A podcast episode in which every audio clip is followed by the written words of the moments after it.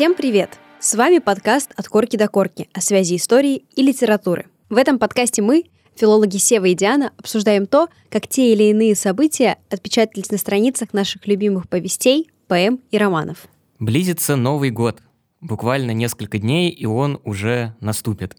На самом деле до сих пор немного в шоке, потому что уж очень быстро год пролетел. И я уверен, что для многих и этот, и многие предыдущие годы были очень непростыми. Но в Новый год всегда хочется забыть хотя бы на время обо всех этих трудностях и понадеяться, что в следующем году все будет гораздо легче, лучше и радостнее. И поэтому в последнем, в 2023 году выпуске нашего подкаста мы хотим рассказать о писателе, который всегда сохранял внутренний оптимизм, при этом ну, не надевал розовые очки и не говорил, что все замечательно и прекрасно, и показывал все невзгоды окружающего его мира. Я говорю о Чарльзе Диккенсе. В этом выпуске мы разберем несколько произведений из его цикла «Рождественские повести» и поймем, почему это не просто очень красивые сказочные новогодние истории, а на самом деле невероятно мощный комментарий о несправедливости социальной жизни Великобритании XIX века. Во всем этом ворохе новогодней суеты вы однозначно начали уже или совершили этап выбора подарков, и мы предлагаем вам такую замечательную опцию, как покупка подписки на наш Boosty. Там вы получите не только доступ к расширенным эпизодам, то есть дополнительные какие-то блоки, которые не освещаются в общедоступных выпусках, но и э, возможность принимать участие в нашем книжном клубе или даже выбирать темы новых выпусков. Поэтому предлагаем вам вступить в 2024 год вместе с вашими, надеюсь, любимыми ведущими литературного подкаста «От корки до корки». А мы переходим к выпуску. Начать бы хотелось с ответа на вопрос о том, кто же такой Чарльз Диккенс и что примечательного есть в его биографии. Чарльз Диккенс родился в 1812 году в семье мелкого служащего адмиралтейства, у которого всегда были нелады с деньгами. И поэтому, э, в частности, в возрасте 12 лет э, Чарльз Диккенс был вынужден прекратить обучение в школе, которое ему очень нравилось, и поступить работником на фабрику ваксы, поскольку в то время его отец находился в долговой тюрьме, и единственным кормильцем мог быть как раз-таки 12-летний Чарльз. Свой опыт э, работы на фабрике он описывает следующим образом. Моя работа состояла в том, чтобы запечатывать банки с ваксой. Сначала кладешь листик вощеной бумаги, прикрываешь его другим, синим, завязываешь шпагатом, а бумагу подрезаешь кругом, да покороче, поаккуратнее, пока банка не примет такой же щеголоватый вид, как аптечная баночка с мазью. Когда набиралось нужное количество баночек, достигших подобного совершенства, на каждую следовало наклеить заранее отпечатанную этикетку и потом приниматься за новую партию. Свой опыт работы на фабрике Диккенс не любил вспоминать, и даже его дети, многочисленные, а у Диккенса их было 10, на минуточку, а, узнали о детстве э, Диккенса уже из его а, биографий впоследствии. То есть это был очень болезненный опыт, вспоминать о котором Диккенс избегал. После того, как его отец был выпущен из долговой тюрьмы, Диккенс восстановился в школе и стал э, приходящим учеником частной школы Wellington House Academy. И в 1827 успешно ее окончил. Сразу после этого, потому что времени на промедление нет, он пошел на работу, э, стал клерком, то бишь рассыльным э, фирмы стряпчих Элис и Блэкмор, и затем определился с сферой интересов в этой жизни – и решил стать стенографистом. Он пошел э, получать практику в этой области в конторе Doctors Commons, где велись дела по судопроизводству, по рассмотрению всяких духовных завещаний. И эта компания стала таким хорошим поставщиком материала для будущих э, произведений Диккенса. И он уже тогда начал обличать какие-то абсурдности в миропорядке его окружающем, в устройстве государства, например, и судопроизводства в том числе и в частности.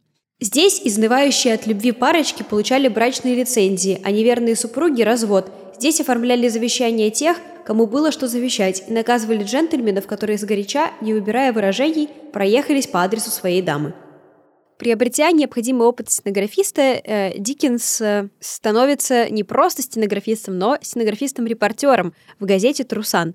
и начинает посещать э, заседания палаты общин. Вскоре он напишет сатиру на вот эти заседания, на парламент под названием «Тысяча и одно жульничество». Затем он сменил далеко не одну в газету, в которой работал репортером, но, что важно, вот именно в этот промежуток времени, в 1833 году, Диккенс вступает непосредственно на литературное поприще. Он пишет несколько очерков о Лондоне и его обитателях. Один из очерков он отсылает в редакцию журнала Monthly Magazine, и тот его, собственно, и публикует, но без подписи автора. Дальнейшие очерки Диккенса из этой же серии уже будут подписаны и будут подписаны псевдонимом Босс. Это прозвище младшего брата Диккенса. И спустя три года, то есть в 1836 году, сборник этих очерков под заглавием «Очерки Боза» был опубликован уже в двух томах. А спустя еще два года, то есть в 1838 Диккенс уже был принят в клуб «Атенеум», в который принимались лишь выдающиеся деятели искусства, литературы и культуры. И это говорит о нарастающем с каждым годом литературном успехе Диккенса, и все у него, если честно, было ладно и складно в его судьбе литературной, то есть каких-то неурядиц практически не происходило. Затем, получая достаточное количество гонорара, и забыв о бедной жизни, Диккенс много путешествует, и в том числе с некой литературной миссией, чтобы освещать и описывать какие-то неприглядные места этого мира, этого общества в своих романах. И, например, эпизод, который мне показался достаточно интересным, в 1842 году Диккенс даже ездил в Америку. Там он не только встретился с многими популярными писателями того времени, но и был даже принят американским президентом и как почетный гость э, посетил палату представителей и сенат. И что примечательно, посетил не с пустыми руками, он э, принес им э, копию петиции, об авторском праве. То есть Диккенс очень ратовал за учреждение авторского права и его повсеместное распространение. И вот эта копия была подписана, опять же, многими популярными американскими писателями, такими как, например, Вашингтон Ирвинг, вот с которым Диккенс и встречался. То есть, э, да, важный факт о Диккенсе, он э, не раз и не два судился с нелегальными издателями и очень ратовал за учреждение международного авторского права. Как я уже успела сказать, карьера Диккенса развивалась крайне стремительно, и с самого начала этой карьеры писатель пользовался большим читательским успехом, и с течением времени его литературная слава будет только укрепляться, а количество написанных романов кратно возрастать. И как раз о романах э, хочется поговорить дальше, потому что хочется в общих чертах охарактеризовать творчество Диккенса. Если говорить максимально общим языком, то Диккенс — это видный представитель английского критического реализма. Это когда герои произведения неразрывно связаны с социальной средой, в которой они, собственно, находятся. В целом нам, русским читателям, это течение очень знакомо, потому что у нас это продвигалось весь XIX век, в частности, критиками там, Белинским, Чернышевским и Добролюбовым. Про первых двух, кстати, у нас есть отдельные выпуски, послушайте их, если еще не сделали это — но все-таки полностью равнять Диккенса там, с Белинским или Чернышевским не стоит, потому что английский писатель все же очень самобытный. Социальный аспект действительно постоянно встречается на страницах произведений Диккенса, в чем мы еще успеем убедиться в этом выпуске. Причем сцены, которые Диккенс описывает, и сегодня порой, как мне кажется, могут заставить даже заплакать. В первую очередь, конечно, потому что Диккенс описывает колоссальную несправедливость и социальное неравенство. Диккенс своими собственными глазами видел, э, как сказали бы марксисты, беззащитность низших классов перед высшими. Однако путь, который предлагали марксисты, там всемирная революция, притил Диккенсу, и он от него всячески отказывался. Вместо этого Диккенс надеялся на улучшение жизни простого народа путем постепенного реформирования общества – особенно в сфере воспитания и образования. И в частности поэтому своими произведениями он как бы надеялся указывать на несправедливость современного ему мира и пытался этим самым мир, собственно, и улучшать. Но что еще очень важно отметить в поэтике Диккенса, это его потрясающий слог. Несмотря на серьезность тем, которые он поднимает, в его произведениях постоянно встречается юмор и ирония. И из-за этого его тексты читаются невероятно легко. И это при условии того, что практически всегда романы Диккенса супер объемные. К примеру, роман «Жизнь Дэвида Копперфильда», рассказанная им самим, э, насчитывает больше тысячи страниц. Но я вам искренне советую не пугаться такого объема, потому что когда вы начнете читать Диккенса, вы поймете, о какой легкости я вам сейчас говорю, и вообще, на самом деле, не заметите, как все прочитаете. И у меня есть одна не литературная аналогия, но, как мне кажется, она очень показательна и хорошо иллюстрирует стиль Диккенса. Мне его метод повествования очень напоминает стиль режиссера Стивена Спилберга. У Спилберга на самом деле, если вы посмотрите на его фильмографию, тоже зачастую сюжеты в фильмах отнюдь не радостные. Плюс сами ленты по хронометражу достаточно длинные. Но во время просмотра ты совершенно не устаешь и увлеченно следишь за сюжетом за счет грамотно расставленных акцентов, операторской работы и других стилистических приемов. И вот у Диккенса то же самое. Он всегда заботится о том, чтобы читатель не заскучал. Но не думайте, что его романы — это легкое и беззаботное чтиво. Уж поверьте, когда надо, Диккенс, подобно Спилбергу в списке Шиндлера, сможет выжать из вас все соки.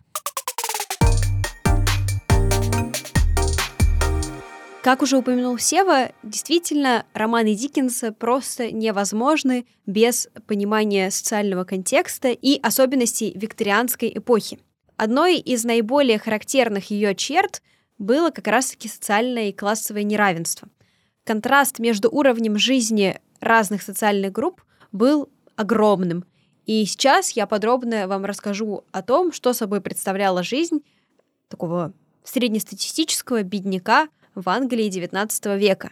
Великобритания изначально вступила в XIX век как э, держава с самой развитой промышленностью, участие в развитии которой принимало более 50% э, всего населения страны. Ну, а развитие отрасли торговли и промышленности не может быть осуществлено без э, помощи рабочих рук. И все это стало причиной следующего. Во-первых, распространение детского труда. Так, например, к производству привлекались даже самые маленькие дети, начиная с 5-6 лет, и при этом их рабочий день был абсолютно ненормированным и даже более продолжительным, чем рабочий день взрослого. И понятное дело, что оплата при этом была несоразмерна труду и была намного ниже. И из-за привлечения как раз-таки на фабрике детей в начале XIX века в Англии только четверть всего занятого населения составляли рабочие мужчины старше 18 лет. То есть основная рабочая сила были как раз-таки вот дети и э, женщины. При этом, как я тоже уже сказала, заработные платы были у них низкие, и на то было несколько причин. Во-первых, потому что женщины и дети как класс, конечно же, уступали мужчинам, и поэтому собственно, непонятно, почему они должны оплачиваться выше. А во-вторых, в целом существовал комплекс э, логистических издержек, из-за которых стоимость товара повышалась. А дабы извлекать э, прибыль, капиталисты старались для потребителя цену оставить такой, какая она и была. И тогда приходилось где-то бюджет урезать. И вот это где-то приходилось как раз-таки на заработные платы. Помимо этого, э, также наблюдался рост численности безработных, который происходил отчасти из-за того, что какие-то маленькие предприятия не могли конкурировать э, с большими производствами. И это нашло, в свою очередь, отражение в движении лудитов, э, которые сознательно ломали дорогостоящее промышленное оборудование, и подобный прецедент спровоцировал введение даже смертной казни за разрушение машин. Также, несмотря на то, что из войны с Францией Великобритания вышла победительницей, все равно оставались непокрытые издержки, расходы из-за ведения войны и рос государственный долг. Все это вынуждало правительство изобретать какие-то меры э, или косвенные налоги, которые бы пополняли казну. Например, так в 1815 году э, были введены высочайшие пошлины на ввоз импортного хлеба, из-за чего экспортерам было более невыгодно этот хлеб в Великобританию поставлять, и на рынке учредилась э, внутренняя монополия, которая позволяла местному поставщику заламывать такие цены, которые ему заблагорассудятся. Поэтому хлеб, например, стоил каких-то баснословных денег, и это тоже влияло на самоощущение вот бедного класса и на доступность этому классу тех или иных продуктов питания. Но помимо этого, еще одной мерой по погашению государственного долга может считаться снятие с себя каких-то обязанностей государством с целью вот как раз-таки уменьшения трат на какой-то социальный класс. Например, в 1834 году появился закон о бедных, который отменял пособие в виде денежной формы и пищи. И чтобы вы понимали, составители этого закона просто прямо писали, что каждая копейка, потраченная на то, чтобы сделать положение бедняков более достойным, чем положение независимых работников, это праздная и вредная щедрость.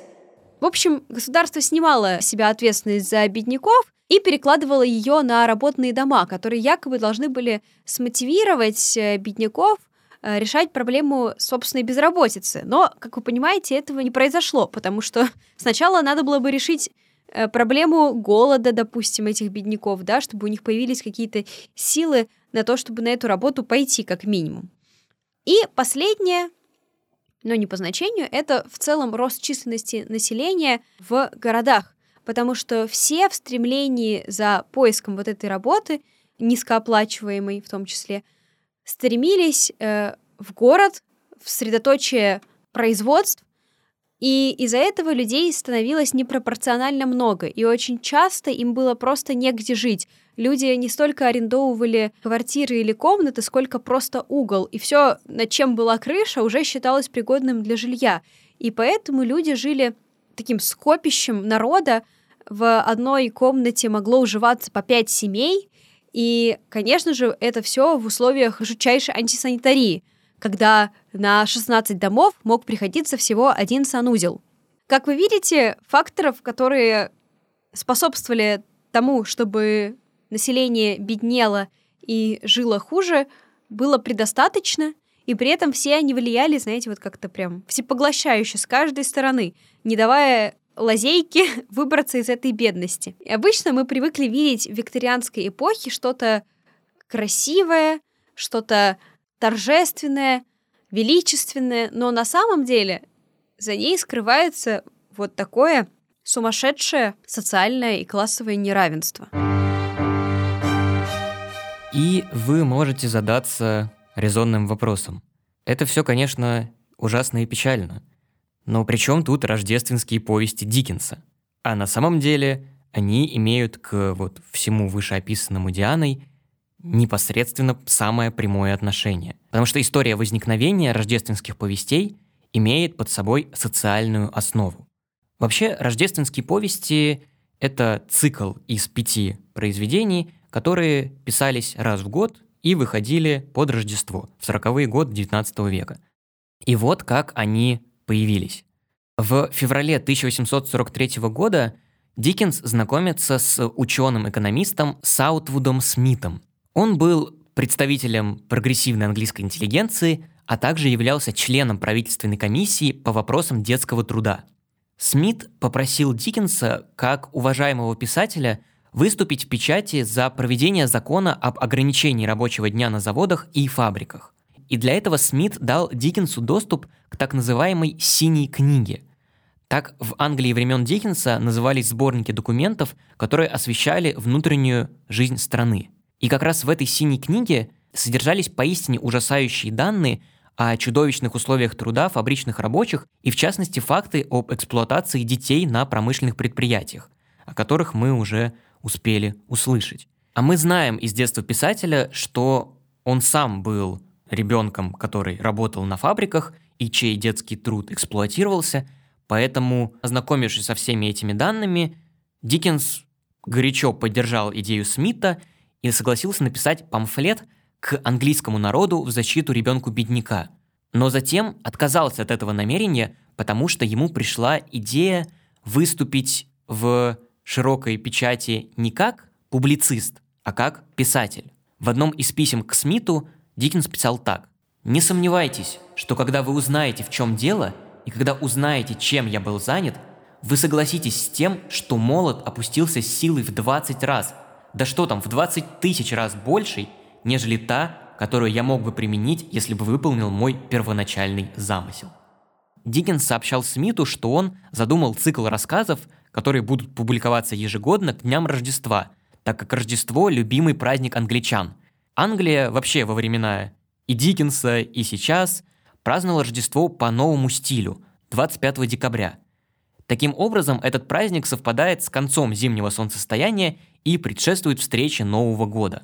А наступление Нового года, в свою очередь, неизменно связывалось в сознании простых людей с ожиданием счастливых перемен, с примирением врагов, забвением обид, установлением мира и доброжелательных отношений между людьми, каким бы классом они ни принадлежали.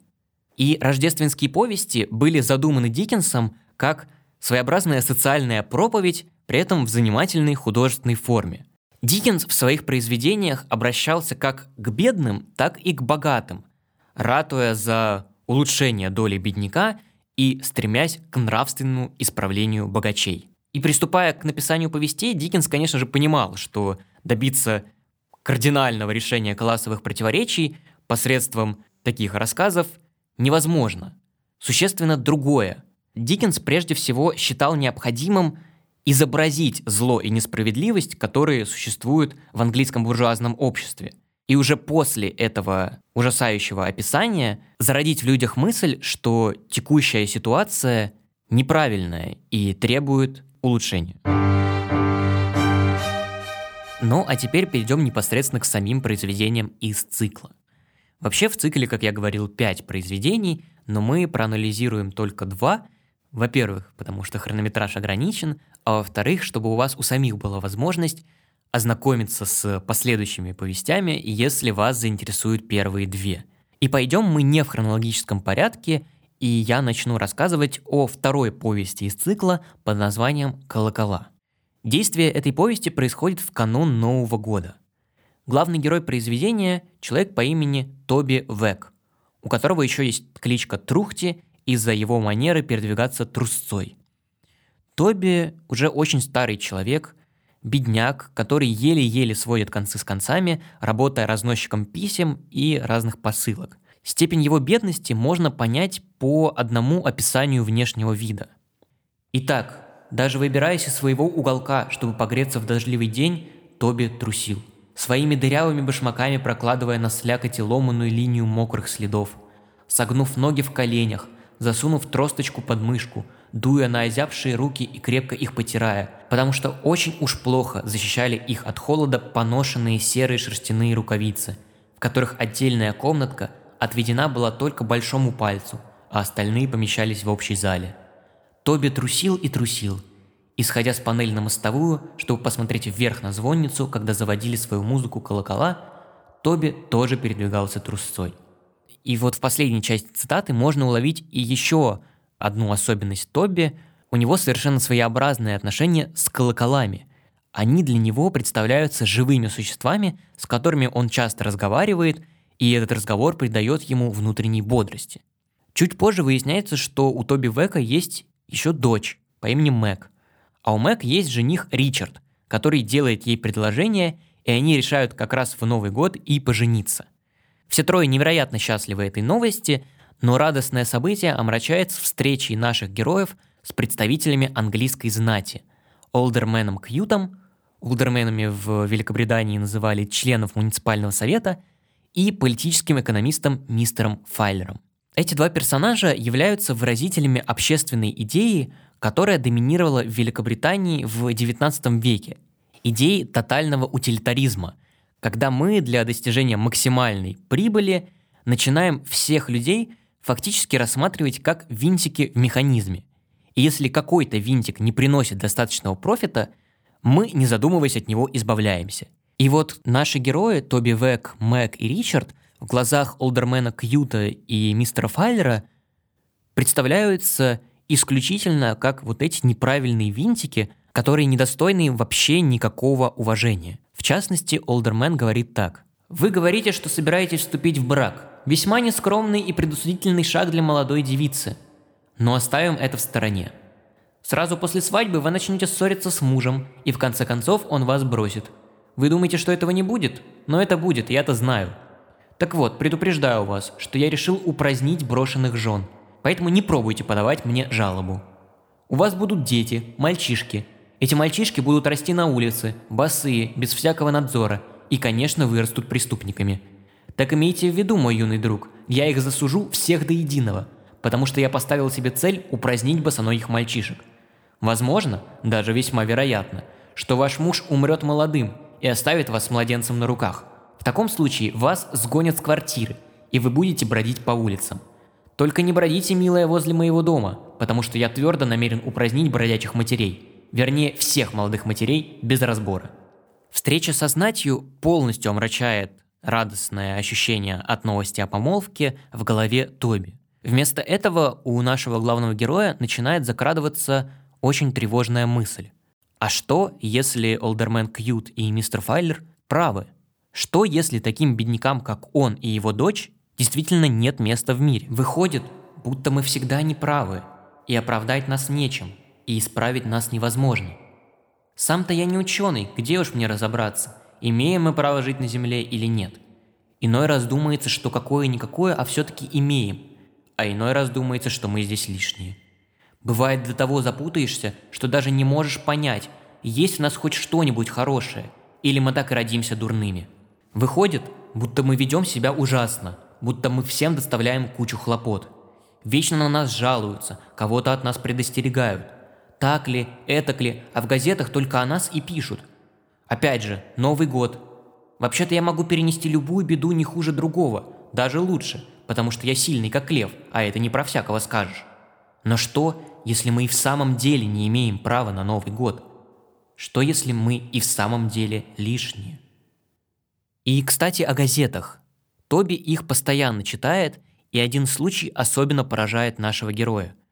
Он читает новость о бедной женщине, которая из-за невозможности найти пропитание убила себя и своего ребенка.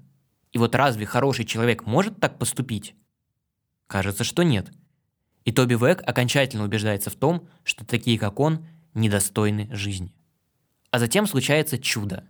В один момент Тоби Век как будто бы умирает, а на самом деле попадает в потусторонний мир, в котором с ним начинают беседовать те самые колокола. Да-да, те самые колокола, с которыми Тоби беседует и представляет их живыми, они на самом деле оказываются живыми.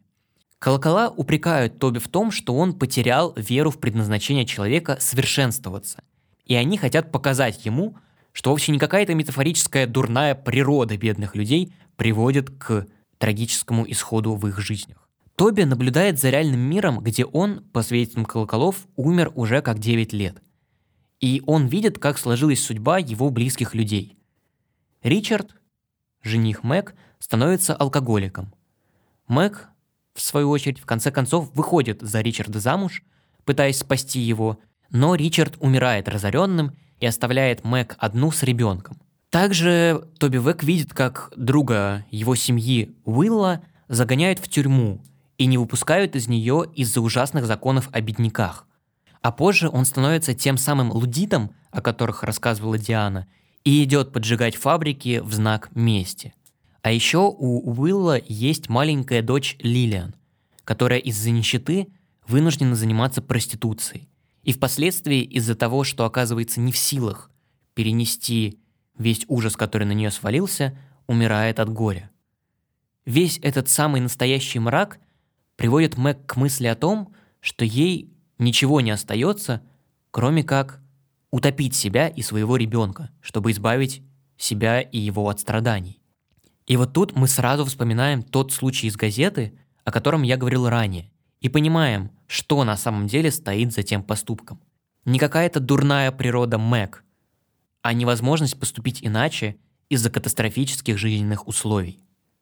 Но рождественское чудо все же приходит к нам в конце. Выясняется, что все видения Тоби Века на самом деле были просто сном, и само произведение кончается к всеобщему удовольствию взрывом самого радостного и доброго веселья, где все живы, здоровы и радостны. И пусть концовка произведения, прям скажем, достаточно наивна, она дарит веру в лучшее, которая так необходима нам во все времена. Но тем не менее, в самом финале произведения Диккенс призывает нас не забывать и о реальном мире, и в конце повести дает нам такое напутствие. Может, все это приснилось Тоби? Или его радости и горести, и те, кто делил их с ним, только сон, и сам он только сон, и рассказчику эта повесть приснилась, и лишь теперь он пробуждается. Если так, о ты, кто слушал его и всегда оставался ему дорог, не забывая суровой действительности, из которой возникли эти видения. И в своих пределах, а для этого никакие пределы не будут слишком широки или слишком тесны, старайся исправить ее, улучшить и смягчить. Так пусть же Новый год принесет тебе счастье, тебе и многим другим, чье счастье ты можешь составить. Пусть каждый Новый год будет счастливее старого, и все наши братья и сестры, даже самые смиренные, получат по праву свою долю тех благ, которые определил им Создатель.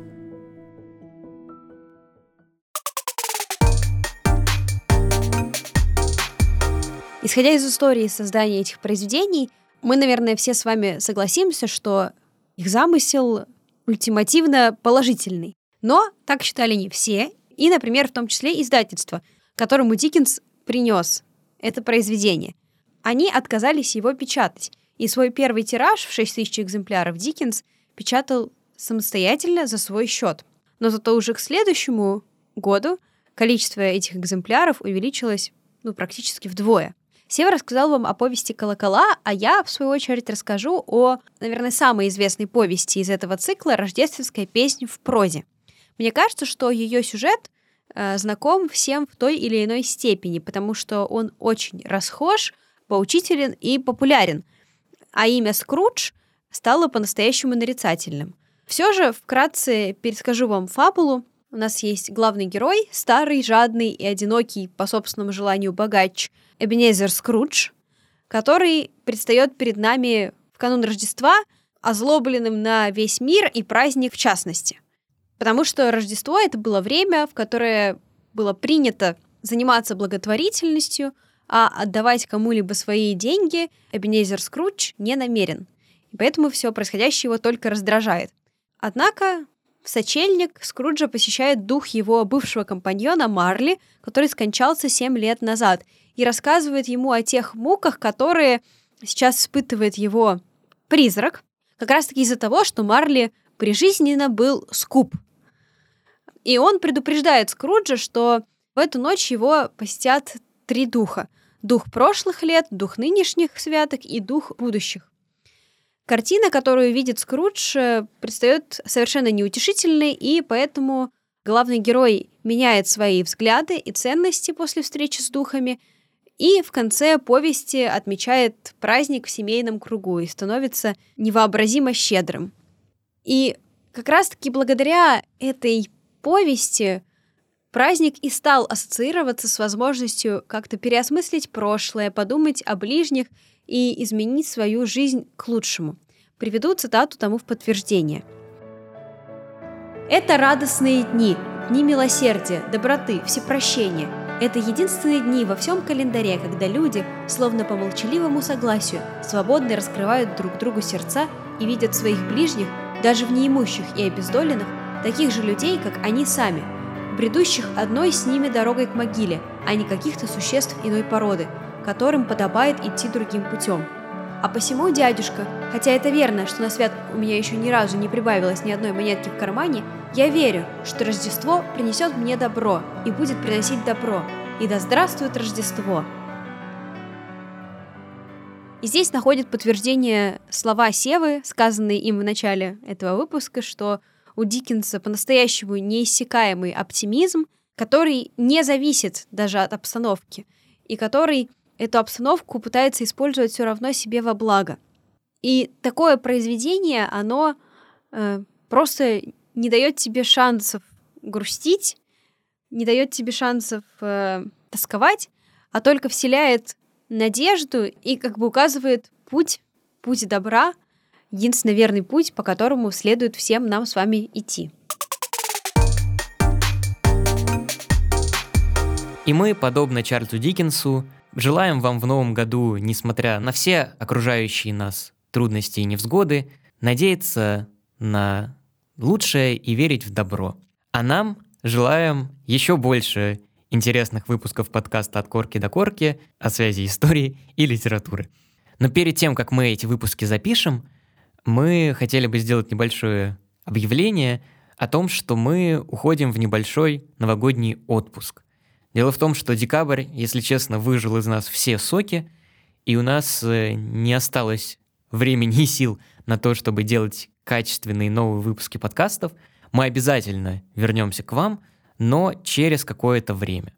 А пока предлагаем вам активно следить за нашими социальными сетями, в которых мы подписаны как Горка подкаст, потому что постить контент туда значительно проще, чем делать полноценный выпуск, чем мы, собственно, и будем заниматься во время нашего небольшого творческого отпуска. А также не забывайте, что у нас есть аккаунт на Boosty, где лежит расширенная версия этого и всех предыдущих выпусков. Поэтому, если вам мало длительности обычного выпуска, welcome на Boosty, там много дополнительных материалов. Ну а у нас на этом все. Любите литературу и учите историю. Всем пока. Пока.